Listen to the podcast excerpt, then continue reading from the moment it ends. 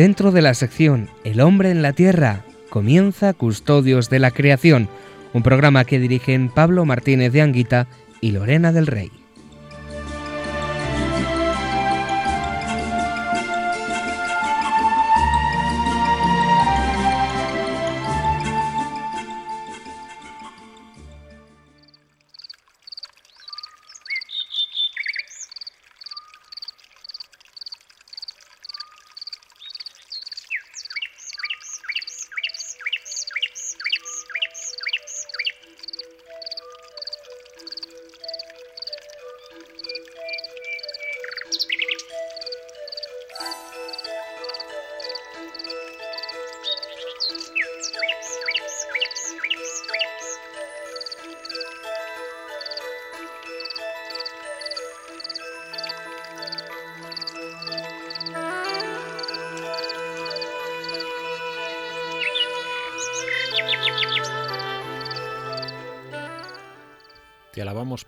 Con todas tus criaturas que salieron de tu mano poderosa.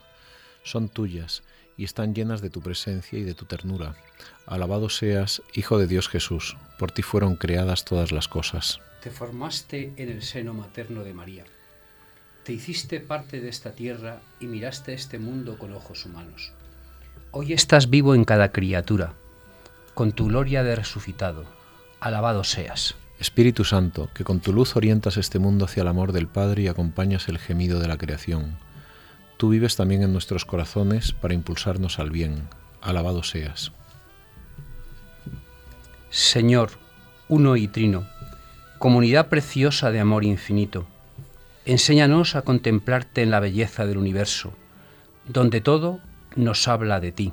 Despierta nuestra alabanza y nuestra gratitud por cada ser que has creado Danos la gracia de sentirnos íntimamente unidos con todo lo que existe.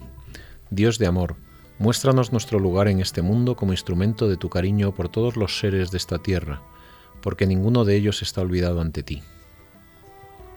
Ilumina a los dueños del poder y del dinero, para que se guarden del pecado de la indiferencia, para que amen el bien común, promuevan a los débiles y cuiden este mundo que habitamos. Los pobres y la tierra están clamando, Señor, Tómanos a nosotros con tu poder y tu luz para proteger toda vida, para preparar un futuro mejor, para que venga tu reino de justicia, de paz, de amor y de hermosura. Alabado seas. Amén.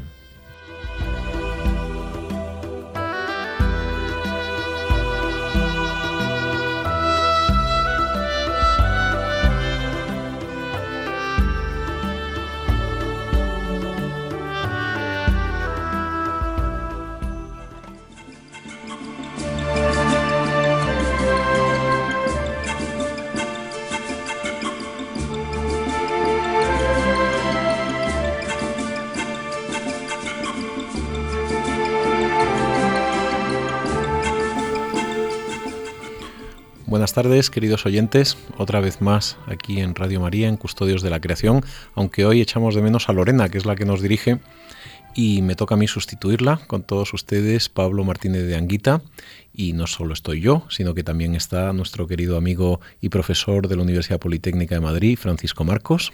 Buenas tardes, queridos custodios de la creación. Aquí estamos con todos ustedes. Lorena, que nos estás escuchando, aquí todo va fenomenal. Un abrazo fuerte para Lorena y para Rebeca que no están aquí con nosotros.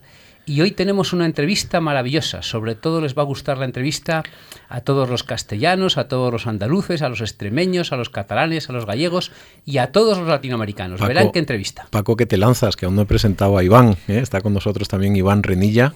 que nos, va, ¿Qué nos vas a contar hoy, Iván? Pues oh, buenas tardes, eh, queridos oyentes. Y bueno, estoy encantado de estar aquí esta tarde luminosa eh, como los misterios del jueves. Y hoy voy a hablar de la decimosexta fundación, que es la que tuvo lugar en, en Granada, el monasterio de San José. Pero ya hablaremos más adelante, no pudo fundarlo la Santa. Bueno, bueno. Y además en el programa de hoy, tras la editorial que Paco ya está lanzada y con muchas ganas de dárnosla, que se lo noto yo aquí, vamos a seguir con la encíclica Laudato Si y vamos a hablar del, capítulo tercero, las raíces humanas del problema ambiental, el paradigma tecnocrático. Pero hoy eh, tenemos mucha ilusión porque tenemos, vamos a tener los micrófonos abiertos y estamos deseando eh, tener pues toda una tertulia, una conversación con, todos ustedes, así que esperamos sus llamadas dentro de un, rato en cuanto se abran los, los micrófonos y los teléfonos. Pues eh, damos paso al editorial con nuestro querido Paco. Queridos oyentes, custodios de la creación, estamos, como ha dicho Iván, en un sábado luminoso de enero. Hay un refrán del pueblo de Torrecilla de la Orden y del Carpio del Campo, un refrán castellano, andaluz, gallego, catalán, que muchos de ustedes conocen. Este refrán dice, en enero echa leña a la chimenea y echa cisco al brasero. ¿Por qué? Porque enero normalmente es un mes frío. Sin embargo, este año el mes de enero no ha sido tan frío como otros años.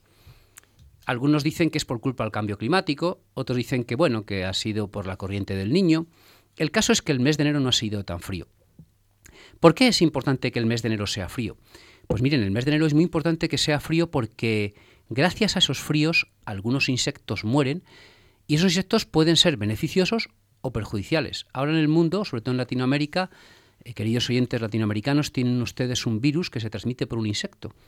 Ese insecto eh, difícilmente viviría en España porque se moriría de frío. Cuanto más frío haga en enero, más nieves tendremos en la sierra y por tanto esas nieves se derretirán en marzo y abril y cubrirán todos los campos con agua. Bueno, queridos oyentes, en definitiva, que en enero hay que echar leña a la chimenea y cisco al brasero.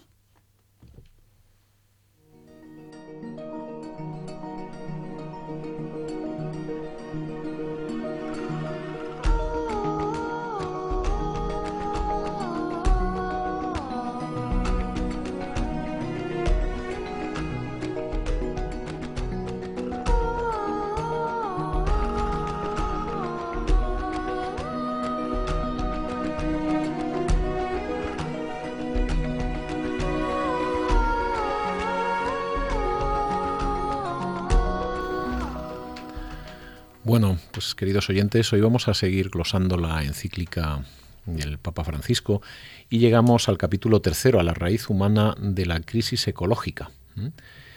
Y el, en el capítulo segundo el, Papa nos hablaba de todo lo que, pues, de todo lo que estaba pasando en el planeta, la deforestación, la contaminación de ríos. Eh. y aquí, eh, pues, se aproxima a, la raíz del problema y dice en su primer punto, la humanidad ha ingresado en una nueva era en la que el poderío tecnológico nos pone una encrucijada. Somos los herederos de dos siglos de enormes olas de cambio, el motor a vapor, el ferrocarril, el telégrafo, la electricidad. Es justo alegrarse ante estos avances y entusiasmarse frente a las amplias posibilidades que nos abren estas constantes novedades, porque la ciencia y la tecnología son un maravilloso producto de la creatividad humana donada por Dios. Pero, más adelante, el, el Papa sigue entrando en el problema y dice, la tecnología ha remediado innumerables males que dañaban y limitaban al ser humano.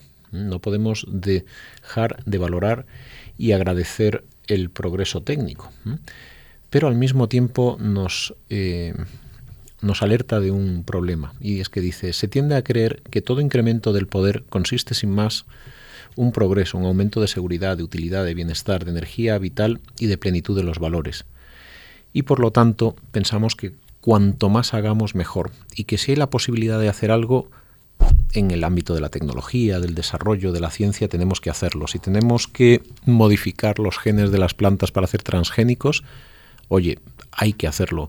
Si tenemos que transformar miles de hectáreas como podemos, debemos hacerlo. Y este es, esto es a lo que el Papa se refiere como el, paradigma tecnocrático, que es en el fondo una cierta sustitución de, pues de, un antiguo paradigma donde el hombre se sentía parte de un cosmos que era como el, cuerpo místico de Cristo. De algún modo desde la, desde la Revolución Francesa y antes y con el probablemente con, todo el cambio de paradigma y las cosas buenas también que trae el, paso de, pues de un pensamiento medieval a uno moderno, se empieza a generar un, dualismo donde de algún modo el, el hombre en caso de concebir a Dios lo concibe como un arquitecto que ha hecho un universo y lo ha dejado. Y claro, el universo es defectuoso. Entonces, como ante un universo defectuoso, lo único que podemos utilizar es nuestra razón y nuestra razón en el sentido de conquista, de poder, no ni siquiera como razón apertura, como apertura a toda la realidad. Y en este sentido, el, Papa señala como problema de, la destrucción ambiental el, que el hombre se pone a través de su poder como el, que puede darse la solución de las cosas, el, que tiene que, el, único. Sí, pero, pero este, este paradigma que el Papa señala muy bien porque indica los grandes avances de la ciencia, el motor de vapor, la máquina de vapor, el motor eh, el motor Otto, todos los motores, todo el, invento de la electricidad, esta tecnología no puede ser utilizada sin pensar antes de utilizarla. El ecologismo prudente lo que nos dice es que hay que pensar antes de actuar. Es decir, nosotros no podemos utilizar un tren para ir a miles de kilómetros por hora porque el tren se saldría de la vía. Hay que llevar el tren a una velocidad indicada. Si vamos más deprisa, pues el tren se sale de la vía. No podemos utilizar el coche muy, muy deprisa. El otro día estaba penada una, una persona a la que apreciamos mucho, los que estamos aquí, porque había atropellado a un motorista. Y el motorista no le había pasado nada. Bueno, se había hecho un poco de daño en el pie, nada más y estaba penada porque es una persona que tiene un gran corazón. ¿no? no podemos utilizar la tecnología como queramos. El mal uso de la tecnología puede conllevar problemas en el medio ambiente. Y esos problemas en el medio ambiente, los que los vamos a pagar tarde o temprano, seremos nosotros, los hombres. Yo lo, bueno, por este paradigma tecnocrático, de algún modo lo que, lo que el Papa señala es que el hombre piensa que sencillamente la única virtud final posible es el dominio, el dominar. Y si yo domino, yo lo controlo. Y si yo lo controlo, todo está a salvo. Antiguamente había una percepción de que uno vivía en una realidad misteriosa y bonita y bella. No, es que antiguamente sigue, sigue existiendo de algún modo, ¿no? Pero parece como si todo eso quedara como un vano romanticismo frente a un modernismo actual donde lo importante no es eh, entender qué son las cosas, sino cómo funcionan. Cuanto más sepamos cómo funcionan, más las podemos dominar, más las podemos hacer a nuestro antojo, a nuestro deseo. Y ese es el problema. Nosotros nos hemos desligado de, por decirlo así, de, pertenecer a ese cuerpo místico de Dios que es el universo, de algún modo. Y entonces todo se hace en relación a lo que yo quiero. Pero lo que yo quiero no está en relación con, una, con una lógica global o universal de pertenencia a algo grande y algo bello. Y en este sentido, el, paradigma tecnocrático, como, como pues con todos estos inventos, el hombre tiene inventos maravillosos, por cierto, tiene un poder, pero es un poder, como dice Paco, descontrolado. Es un poder donde dice, pues si ahora quiero ir a 300 por hora, ¿por qué no puedo ir a 300 por hora? ¿Por qué tiene que haber algo por encima de mí que me limite las cosas? Y lo mismo aplica a la naturaleza. Si yo tengo que transformar y deforestar miles de hectáreas porque me interesa, no sé, lo que más dinero, urbanizar, es lo mismo. ¿Y por qué no puedo yo utilizar a los demás? ¿O por qué no puedo, em, no sé, reducir a las otras personas y, pensar que ellas son sencillamente algo que yo puedo usar y, y punto, ¿no? Y entonces el, el, Papa dice que de algún modo lo que tenemos que, que, en nuestro dominio, hay que ejercerlo sobre nuestra propia capacidad dominadora. Y fundamentalmente, eh, sobre todo eh, teniendo en cuenta la realidad. El Papa dice que la realidad siempre es superior a la idea. ¿no? ¿Y cuál es la realidad? La realidad es que hay miles de personas que están sufriendo, que están pasando dificultades en países en desarrollo, empieza a haber miles de personas que son refugiados ambientales, empieza a haber miles de personas que tienen que abandonar sus chozas en África, su vida tradicional, pues porque sus tierras a lo mejor han sido vendidas a una empresa para producir eh, bienes de, comida que se, que se come en otros lugares, ¿no? Entonces, toda esta reducción del planeta y las personas a algo sencillamente que podemos dominar. El, pues el, Papa lo señala como, como, el, como el origen del problema, un, antropocentrismo, por decirlo así, moderno, donde no hay nada más allá que la voluntad de las personas y por lo tanto de su poder. En ecología solemos distinguir tres tipos de antropocentrismo. El antropocentrismo fuerte, que llevado a sus últimos extremos hace del hombre un puro egoísta. El hombre es el centro de todo, puede explotarlo todo, puede hacer lo que quiera con la naturaleza. La Iglesia y el Papa no defienden el antropocentrismo fuerte. Por otro lado, hay un antropocentrismo llamado débil o muy débil, en el cual los animales son tan importantes como los hombres. Es lo mismo que se muera una vaca, es tan importante como se muera una vaca, o tan importante como se muera un delfín, a como se muera un hombre. La Iglesia tampoco defiende el antropocentrismo de este tipo. La Iglesia lo que defiende, el Papa lo defiende y toda la doctrina de la Iglesia, milenaria, lo que defiende es un antropocentrismo equilibrado. En el antropocentrismo equilibrado, a cada ser vivo se le da su justo valor.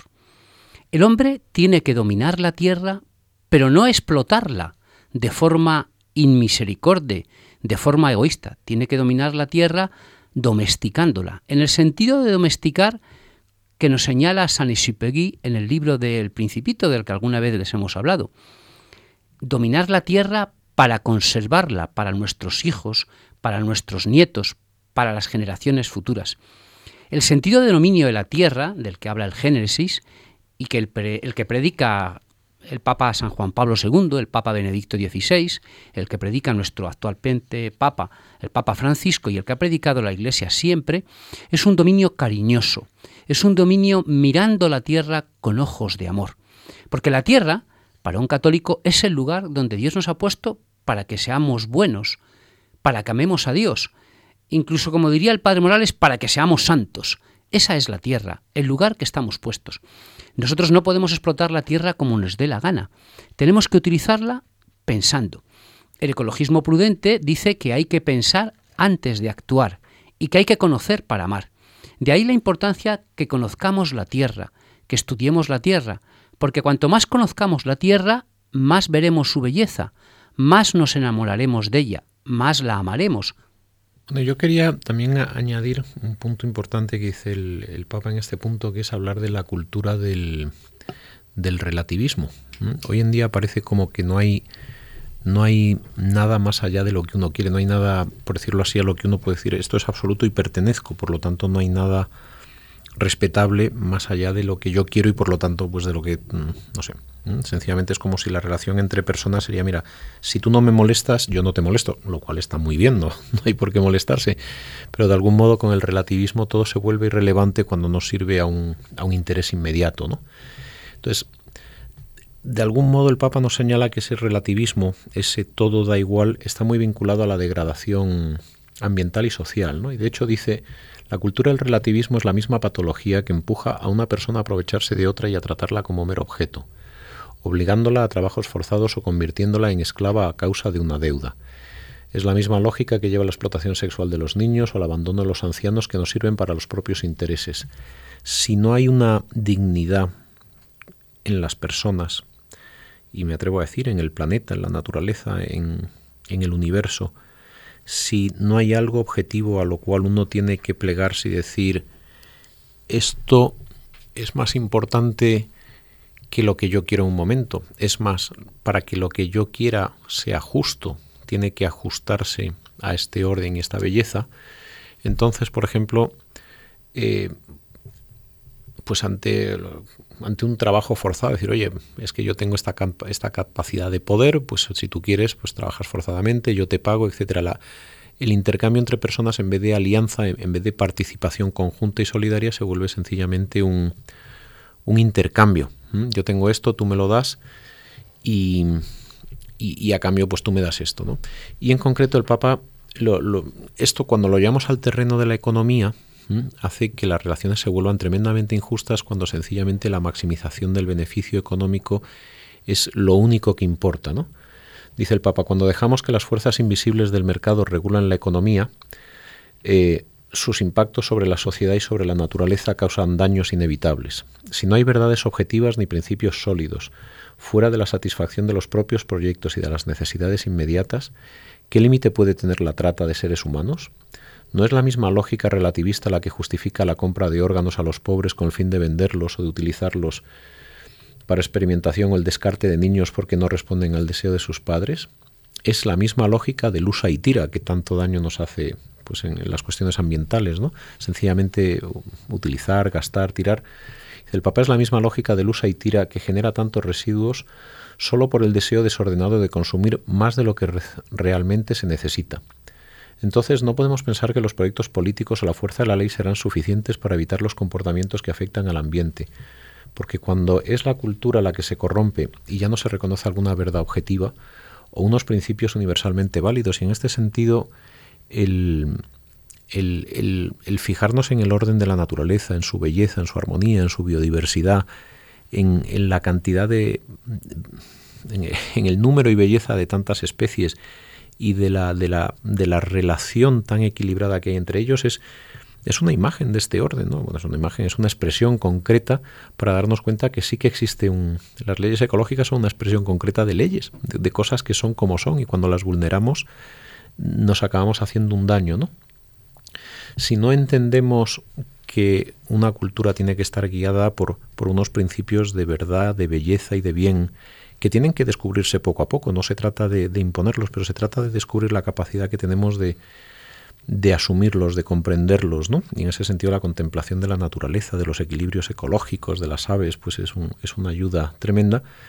Si, si, no se vive de este modo, las leyes, dice el Papa, eh, solo, se, solo se pueden entender como imposiciones arbitrarias y como obstáculos a evitar, a ver cómo, a ver cómo soy capaz de manejar del mejor modo posible la ley para salir ganando, ¿no? Y al final nuestra convivencia se, se reduce a una relación de usa y tira entre nosotros y por lo tanto de usa y tira todo lo que nos rodea, todo el maravilloso mundo natural.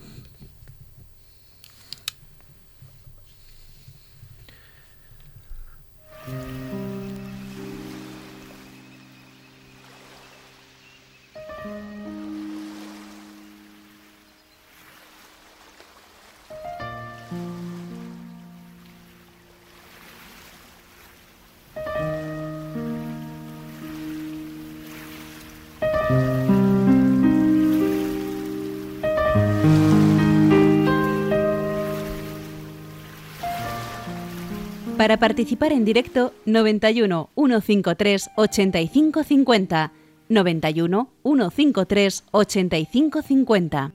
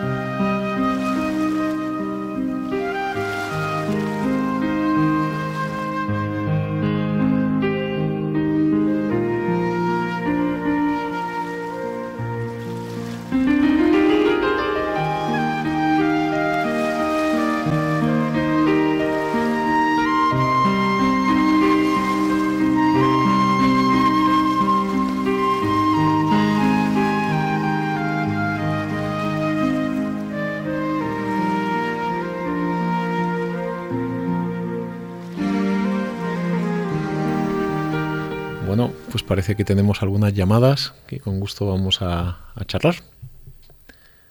Sí, diga. Hola, buenas. Buenas, buenas tardes. Buenas tardes. Bueno, mm, he oído algunas veces este programa, pero vamos, no, no siempre, porque soy una persona muy mayor. Y bueno, pues siempre no estoy, no estoy al tanto del horario. Bueno, pues a mí la, el custodio de la creación, es que hablando de la creación yo me pongo incluso, qué sé yo, no sé cómo me pongo porque para mí es lo más grande que hay. ¿Verdad? Dios creador. Y, además, no Para mí es lo más grande. Y el primer poema que hice en mi vida fue Solo Dios, no, fue en el año 83. y se llama Hermoso Día. A mí y bueno, pues una cosa maravillosa, para mí es lo más maravilloso, la creación, eh, todo, todo, todo, toda la creación. ¿Y a usted no le pasa que no se cansa? Es decir, que, que llega una puesta de sol, a mí por lo menos me pasa que llega una puesta de sol, llega una estación, llega una, un atardecer. sol y el amanecer. ¿Y a que no se cansa uno de verlos? Son maravillosos, ¿verdad? Que no, ¿verdad? Es una maravilla. No, es... no, no, es lo más grande que hay. Eh, y, fíjese que se parece uno, o sea, que un amanecer se parece al del día siguiente y un atardecer se parece al del día pasado y no nos cansamos de verlo, ¿verdad? Es, es una es una cosa maravillosa que uno no se cansa de, admirar la creación. yo tengo un poema que eh, muy fuerte y creía que aprendiendo yo podía saber más y nada sé y me refiero después al Dios creador y digo, solo tú sabes en tu inmensidad, de mí formas te viste que no sé dónde mirar, o al pequeño pajarillo que de rama en rama va, cantando sus alegrías, o las pequeñas violetas que crecen entre las piedras, y los montes que mil maravillas guardan, y las grandezas del mar, y ese sol de que te viste. Al verte como te veo me encuentro tan pequeñita ante tanta grandeza, ante tal inmensidad, que quiero ser pajarillo para poderte cantar. Pues Quisiera ser una gota de agua y formar parte del mar. Solo quiero ir siendo, aunque pequeña me encuentre, ante tanta grandeza, ante tal inmensidad. María la inmensidad de la creación te lleva... María Asunta, buenas tardes, soy Iván. Eh, ha, sido precioso el poema. Pero Que, soy Iván, uno de los de los que participan en el programa. Eh, ha sido precioso. ¿Es suyo? ¿Es suyo? Claro, es mío y lo tienen ahí el libro. Bueno, bueno, pues. Eh, Radio María el libro. Pero qué bendición tener aquí una poetisa con cosas tan bonitas sobre la creación. Muchísimas gracias por. La próxima vez la queremos en el estudio. el segundo libro mío, no sé. Lo que no tienen el, el tercer libro mío, que se llama Amaneciendo, que es la noche oscura del alma, cuando todo va amaneciendo. Pues nada, lo vamos a buscar y, tenemos que seguir leyendo sus poemas aquí, porque verdaderamente hablan de lo que nosotros hablamos. Así que muchas gracias. que he escrito hace 20 años y, todavía no la he... Como por ejemplo una frase, bueno, un poema que se llama Sobrevivir. Eh, eh, María Asunta. cuando lo he descubierto, pero vamos, esto hace 20 años, no sé cuántos años. María y lo descubre, no es que lo descubra, es que va viendo cosas que yo me digo a mí misma cómo he podido escribir esto. Pues nada, tiene que seguir escribiendo. Muchísimas gracias y desde luego vamos a buscar sus poemas porque nos van a ayudar mucho en este programa. Muchas gracias por llamarnos.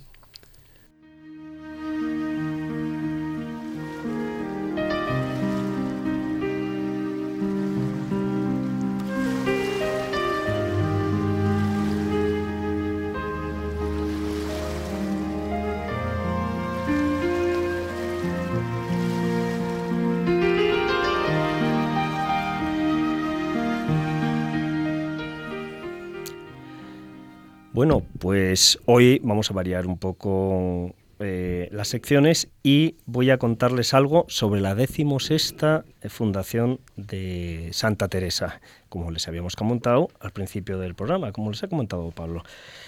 Eh, tuvo lugar en, en Granada el año 1582, un 20 de enero, y el monasterio se bautizó con el nombre de San José.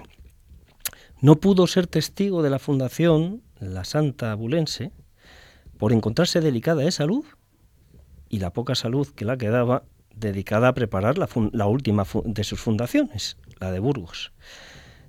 Eh, hubo de confiar eh, la tarea de tomar posesión de la casa carmelita a la madre Ana de Jesús. Eh, mientras mm, eh, continuaban las reformas de la nueva casa en la que se estaban instalando eh, las hermanas eh, para acondicionarla a la vida conventual, San Juan de la Cruz oficiaba la misa en un pequeño cuarto del desván, pues las monjas ocupaban esa parte del piso superior.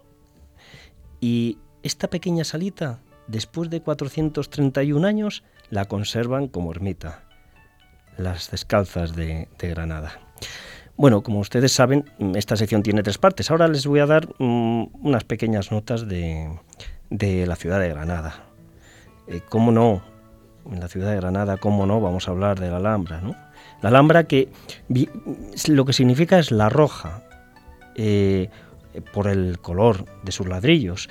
Eh, también es castillo o Fortaleza Roja porque eh, la Alhambra viene de Alcal at Alhambra.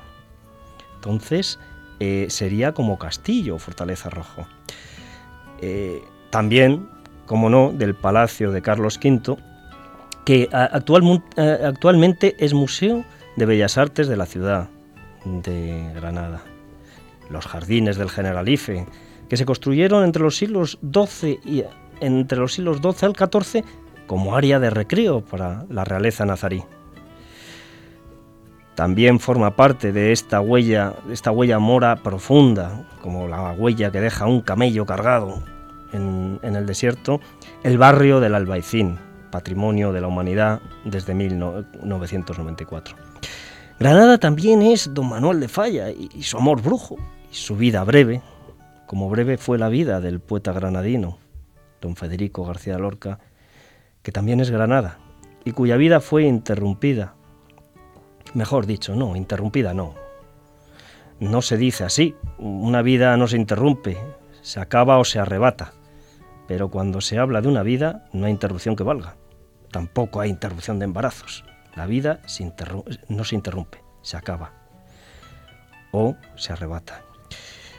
Y ahora ya paso a darles las notas sobre el entorno natural.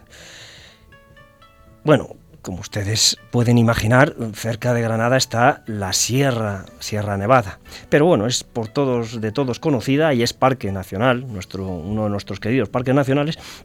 Así que les hablaré mejor de un parque natural, la Sierra de Huétor, que se encuentra al nordeste de la ciudad de Granada. Fue declarado parque natural en el año 1889 y con sus 12.000 hectáreas de cerros, montes, escarpes, barrancos, tajos, vaguadas, arroyos, ríos, en esta sierra nacen el río Darro y el río Fardes. Constituye un islote, un islote natural en la campaña granadina y es un balcón precioso y espléndido que ofrece unas vistas maravillosas de su vecina Sierra Nevada. Desde su, por ejemplo, desde el Peñón de la Cruz, que es uno de sus picos más altos, eh, con sus 2.027 metros, puede mm, tenerse acceso a unas vistas preciosas de la Sierra, de la Sierra Nevada.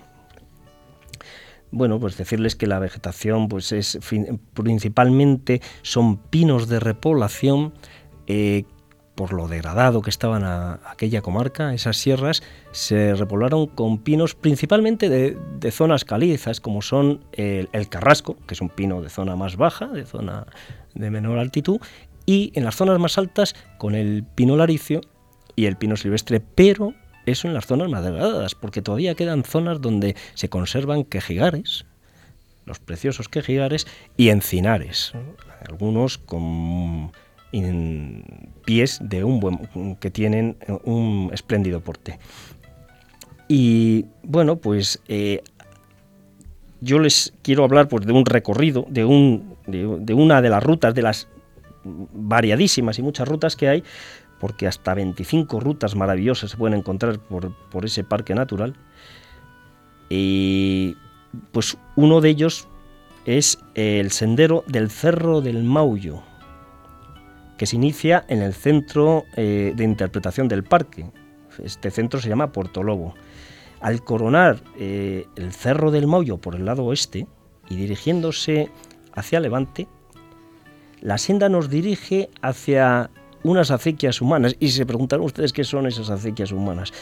Pues son, no son otra cosa que las, que las trincheras de la guerra civil, que se excavaban porque este cerro estratégicamente dominaba todo el valle del río Darro y buena parte de la, de la serranía mm, que tenía enfrente, que es la, no es otra que la Sierra, Sierra Nevada.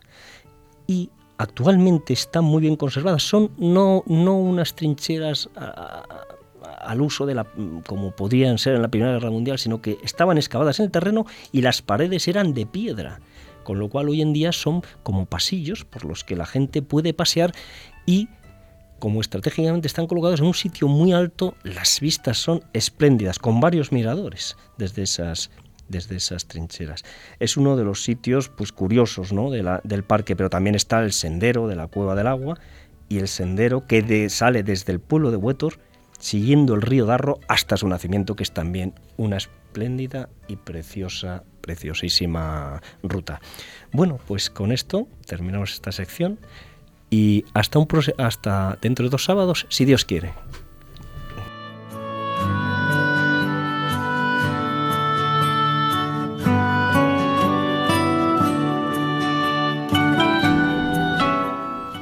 Queridos oyentes, hoy tenemos una entrevista maravillosa porque nos hemos desplazado a un pueblo de Castilla y León, a Carpio del Campo, para entrevistar a don José Luis Rubio Willen. Pues vamos a ponerles a continuación la entrevista tan esperada por los feligreses. Don José Luis Rubio es un hombre que ha aparecido últimamente en Internet porque ha sido entrevistado por Alfa y Omega.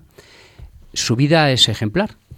Hijo de ingeniero del ICAI, hombre muy metido en el mundo de la cultura, tenía la discoteca de un pueblo cercano a Carpio del Campo, la discoteca de Alejos, pero Dios le llamó.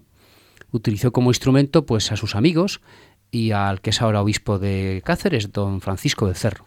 Les dejamos con la entrevista a don José Luis Rubio Bullen, al que damos ya de antemano las gracias por atendernos.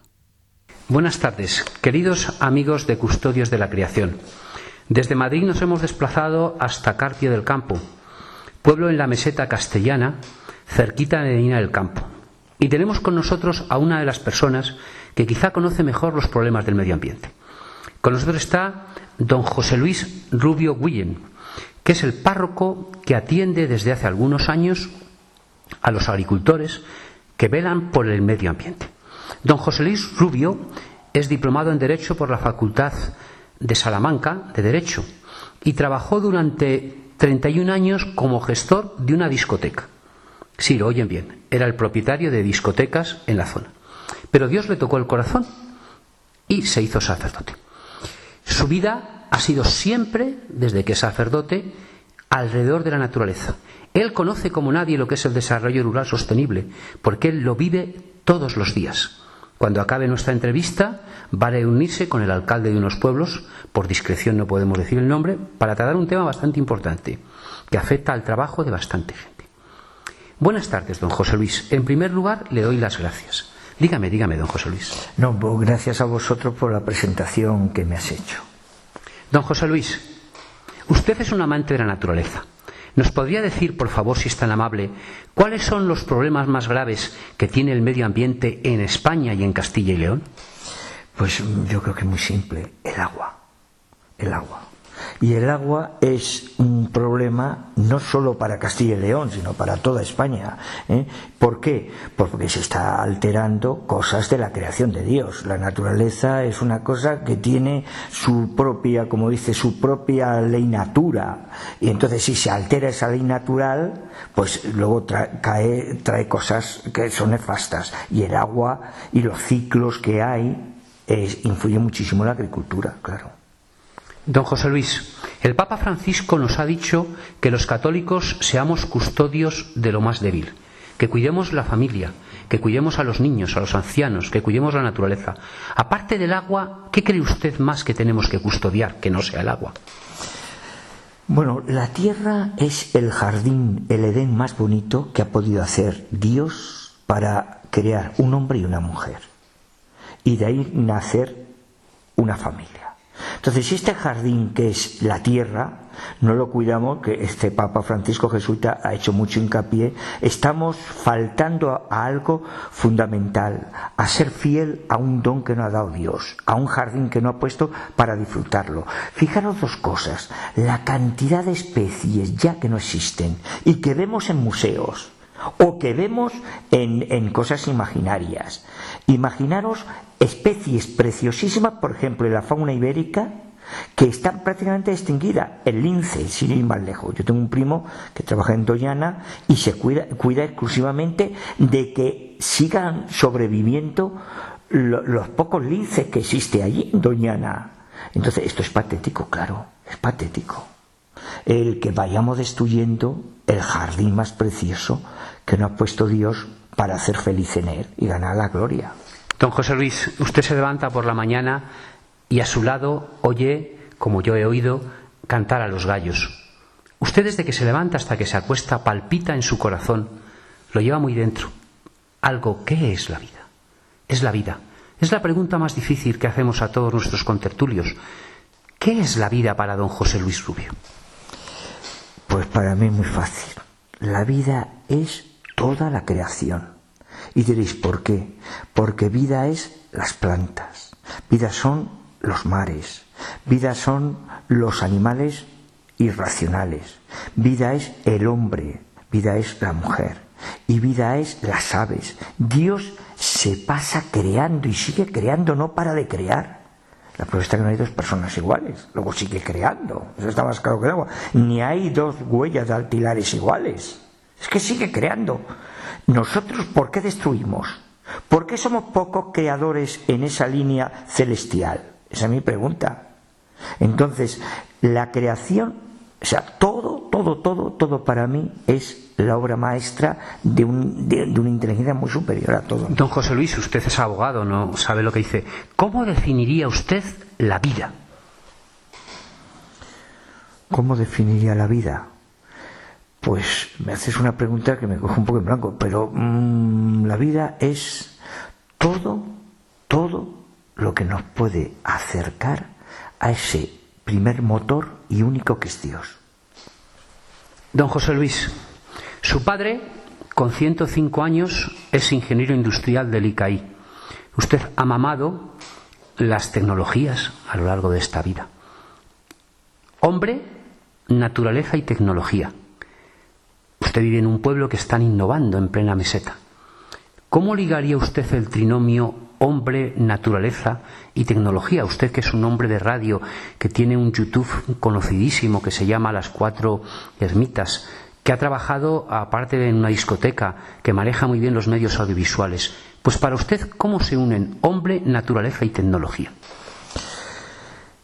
Mm, es difícil. Yo nací en una azucarera. Mi padre ingeniero azucarero, y nací en una azucarera y he vivido mm, toda mi niñez y mi infancia y mi adolescencia en una azucarera. Mm, el problema que tiene hoy día la sociedad, bueno, la globalización que hay, porque en realidad es hoy día en todos los países estamos dentro de una misma burbuja que era la globalización. Yo pienso que el problema es cuando tratamos de anteponer fijaros bien, anteponer los intereses egoístas, económicos, a veces políticos también, a lo que en realidad es lo que más conviene a esa tierra. Y eso es muy importante. Se está tomando... José Luis, ¿y qué tiene que decir ahí la tecnología? Mira, tecnología, mm, la iglesia nunca es avanzada, la iglesia es avanzada, nunca te va a frenar el avance Fijaros bien que la primera radio que existió en el mundo, lo que supuso la renovación a nivel de, a través de la sonda, cuando lo inventó Marconi, eh, el sonido, la primera fue Radio Vaticana. Está claro. Eh, mm, la Iglesia está a favor de todo lo que es una evolución y lo que es un avance tecnológico. Pero ojo, ojo, no nos podemos saltar escalones que van en contra de lo que pueda hacer una destrucción o un abuso o un abuso malentendido de esa parte tecnológica. Mm, mm, voy a poner un ejemplo para que lo entiendan los que nos están escuchando. Eh, a mí me tocó vivir con mi padre la revolución industrial en el mundo azucarero y no azucarero, pasar de la energía del carbón a la energía del gasoil. Eso pasó en el mundo azucarero, en el mundo de la náutica y en todo. El, carbón contamina, hay que reconocerlo, todo contamina, pero la evolución y la adaptación que hubo que hacer fue una evolución pues difícil y difícil también de entender, y hoy día es difícil también de entender. Pero quiero decir que tenemos que buscar un equilibrio que es lo que nos pide el Papa y la doctrina de la Iglesia, en lo que es el avance y lo que es la conservación de este jardín que nos ha dado Dios.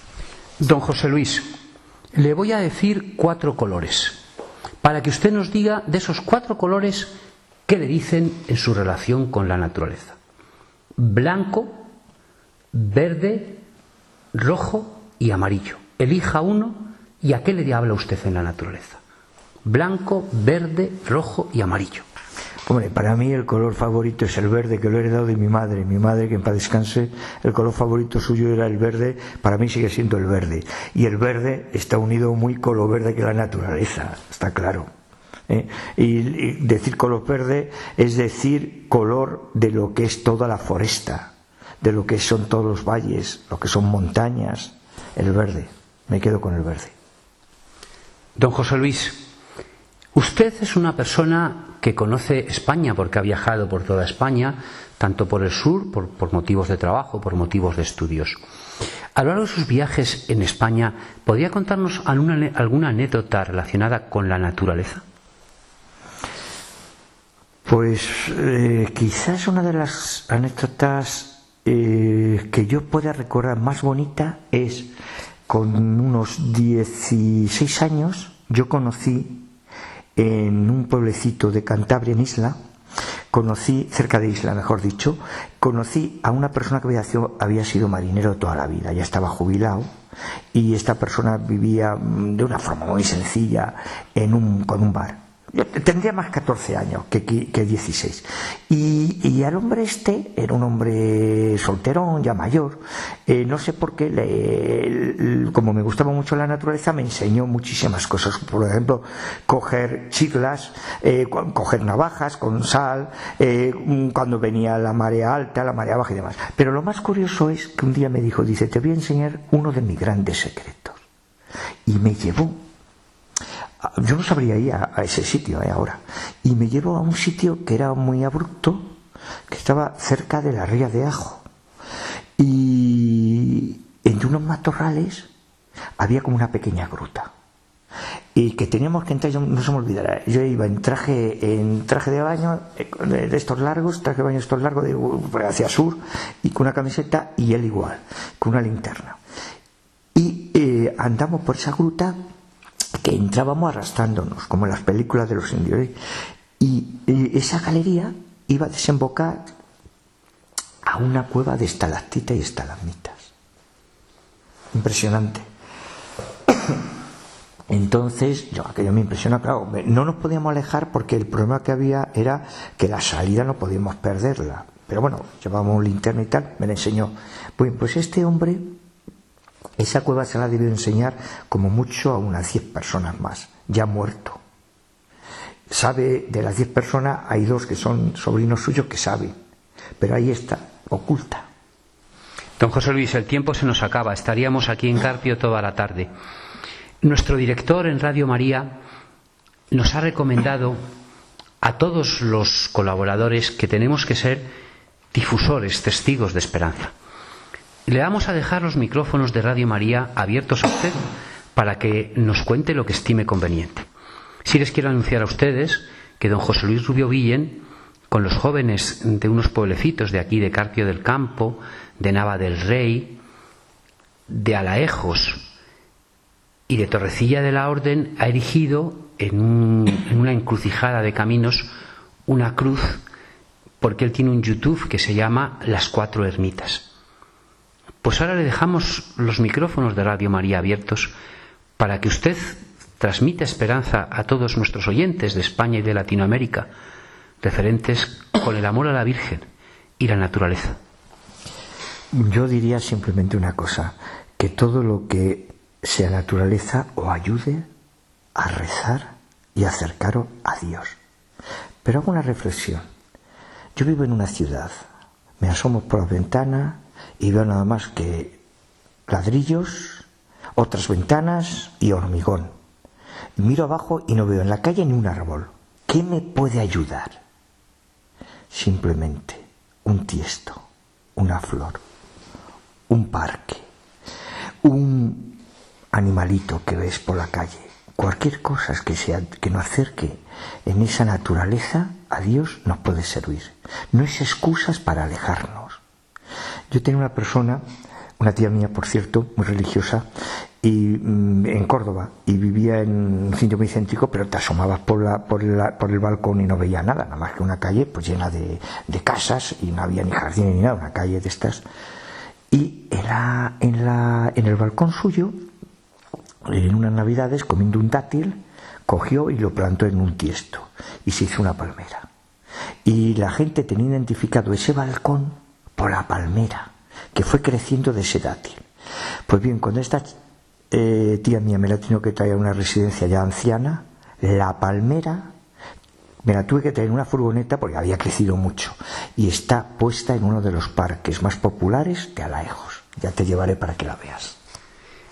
Don José Luis, pero yo quiero que me diga, ¿qué es para usted la Virgen de la Consolación de su pueblo de Carpio del Campo? Pues como dicen aquí, la consoladora de los afligidos. Pues para mí, que mi vocación sacerdotal mariana, mi primer destino es este, y creo que sea el único. Eh, ¿Qué supone para mí la Virgen? Pues yo, como siempre he dicho, la mejor amiga que pueda tener es la Virgen. ¿Por qué? Porque es la consoladora y a la que le hablo y a la que estoy con ella. Y a la que le rezo. Y mi vocación como en Mariana, pues doblemente guapa, guapa y guapa. Muchas gracias, don José Luis. Para participar en directo, 91 153 8550. 91 153 8550. Para participar en directo, 91 153 8550. 91 153 8550. Parece que tenemos otra llamada. Bueno, pues... Muy eh, interesante la, la entrevista de, de don José Luis. Hay que decirles a ustedes que don José Luis, como les hemos señalado, eh, es un hombre que maneja muy bien los medios. En su YouTube cuelga todos los fines de semana, por si lo quieren escuchar, un comentario del, del Evangelio del domingo. En el YouTube, te crean ustedes eh, YouTube Cuatro Ermitas y aparece pues este comentario. Un hombre muy querido y que está realmente pues atendiendo y haciendo lo que les llaman el desarrollo sostenible, atendiendo a los agricultores, a los labradores, a los ganaderos. Porque el desarrollo sostenible es algo que en la universidad se habla mucho y hablan de ello personas que a lo mejor no han vivido en un pueblo ni un día de su vida. Con lo cual lo que hablan es hablar y hablar y yo no sé si saben lo que dicen o no saben lo que dicen. Realmente los grandes custodios de la naturaleza en España y en el mundo pues son los silvicultores, que son los que custodian los bosques, los agricultores que custodian el campo, los ganaderos que custodian a los animales, los cazadores que también custodian la caza, y la caza son animales, y los pescadores, que son los que custodian con su trabajo y nos dan de comer y custodian los mares. Bueno, entre todos esos custodios, los custodios de la creación, ¿m? tienen, tienen su Facebook. ¿m? Solo recordar el Facebook de Custodios de la Creación y le damos paso a, a, A Trinidad. Adelante, Trinidad. Hola, mm, buenas. eh, buenas, buenas. tardes a todos. Estoy un poquito enferma y, no, y ha habido trozos que, que me he perdido. Pero bueno, me he quedado con, con lo que ha dicho un señor, que no recuerdo su nombre. Don José Luis Rubio. sobre- ¿Eh? Don José Luis Rubio es su nombre. No lo sé. Ha, ha dicho que eh, sobre el mal uso de la tecnología. No, bueno, él no ha dicho eso. Él ha dicho que la Ah, tecnología se bueno, puede hablado- usar bien o mal, pero él no ha dicho que la tecnología sea mala en ningún momento. No, no, yo no estoy diciendo que él haya dicho eso, ¿eh? Ya, ya. Yo, yo digo que él ha dicho que una cosa es eh, utilizar la tecnología y otra cosa es utilizarla bien o mal, ¿no? Efectivamente. Efectivamente. A eso me refiero. Sí, sí, sí. con- Y, y yo creo que, que estoy convencida que eh, efectivamente eso es, es así en todo. O sea, antes de utilizar cualquier cosa que escapa a lo natural, y lo natural debería ser para todos nosotros una hoja, una persona, todo lo que está relacionado con el mundo animal, también, bueno, astral, ¿no? Eh, porque también es naturaleza, hasta lo que nuestra vista alcance. Yo con esto Aunque que dice puede- antes, que le, le quiero dar la razón y me estaba acordando de una, de una historia que me contaba un, un amigo mío agricultor que decía que efectivamente pues la, la tecnología hay que pues hay que usarla con mucho cuidado, es que podemos hasta hacer bombas atómicas que destruyan el planeta, tenemos mucho poder y lo que hay que dominar es pues nuestra ansia de poder sobre todo.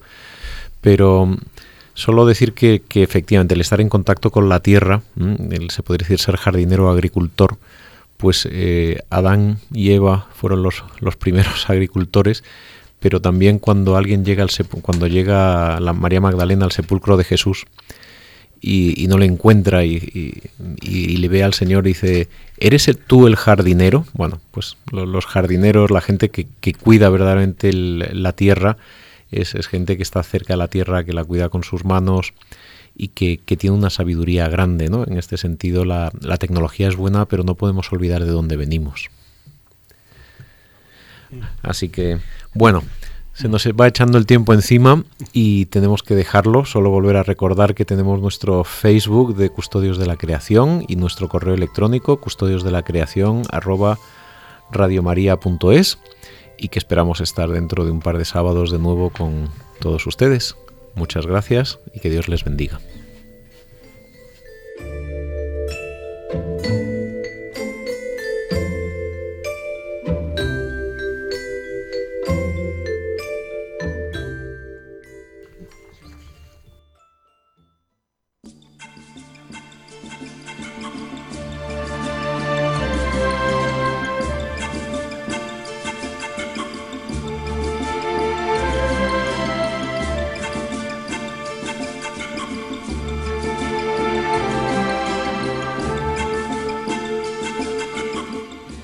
Les hemos ofrecido Custodios de la Creación, un programa enmarcado dentro de la sección El hombre en la Tierra y dirigido por Pablo Martínez de Anguita y Lorena del Rey.